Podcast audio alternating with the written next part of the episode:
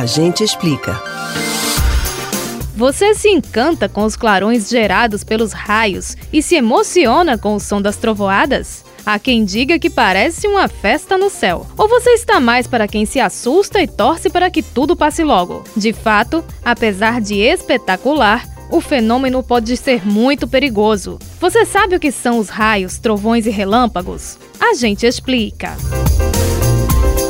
Os raios são uma manifestação da natureza caracterizada por uma alta descarga elétrica com uma intensidade média de 30 mil amperes. Isso equivale a cerca de mil vezes a potência de um chuveiro elétrico ou a 60 mil lâmpadas de 50 watts. Eles se formam dentro das chamadas cumulonimbus, que são as nuvens de tempestade. As milhares de partículas de gelo dentro delas se chocam umas com as outras, gerando cargas elétricas. Essas cargas ficam tão elevadas que superam a capacidade dielétrica do ar, ou seja, o poder de isolamento da atmosfera. Então, quando as faíscas são atraídas por uma carga de energia oposta, ocorre a descarga naquela direção. Os raios horizontais acontecem entre nuvens, representando um risco maior para aviões. Já os verticais viajam da nuvem para o solo, na maioria das vezes, ou em alguns casos, do solo para a nuvem.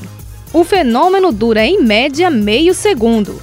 A parte visível dele, que é o clarão por onde a energia passa, é o relâmpago. Já o trovão é o som que resulta do aquecimento e expansão do ar pelo caminho e representa cerca de 1% da energia gerada pelo raio. O Brasil é o país mais atingido por raios no mundo, com mais de 77 milhões de ocorrências por ano, de acordo com dados do Grupo de Eletricidade Atmosférica ligado ao Instituto Nacional de Pesquisas Espaciais, o INPE. Isso porque temos o maior território da zona tropical da Terra, onde o clima é mais favorável a tempestades e formação de raios. Eles chegam a causar ao país prejuízos de 200 milhões de dólares por ano, segundo o Instituto. Entre os principais danos materiais estão estragos nas redes de energia e telecomunicações e na estrutura das indústrias. Outros efeitos são incêndios florestais e a morte de pessoas e animais. Embora a chance de alguém ser atingido por um raio seja menor do que uma em um milhão,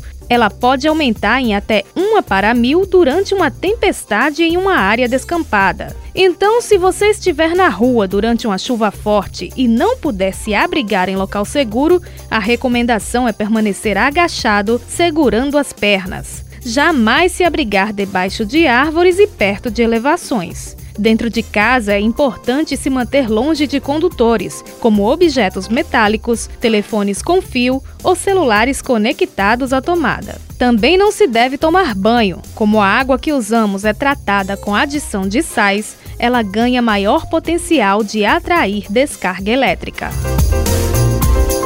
Você pode ouvir novamente o conteúdo desse ou outros A Gente Explica no site da Rádio Jornal ou nos principais aplicativos de podcast: Spotify, Deezer, Google e Apple Podcasts. Betânia Ribeiro para o Rádio Livre.